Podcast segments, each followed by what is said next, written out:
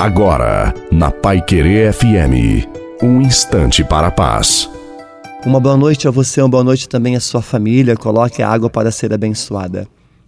Existem muitas pessoas que gritam que não estão aguentando mais. É assim quando perdemos a confiança e a esperança em Deus. Sei, não é fácil, mas é algo que precisamos treinar. Deus está cuidando de nós. Eu sei em quem coloquei a minha confiança. Saiba aguardar naquele que tem o domínio e o poder sobre todas as coisas, Deus. Talvez hoje você viva o pranto, o sofrimento.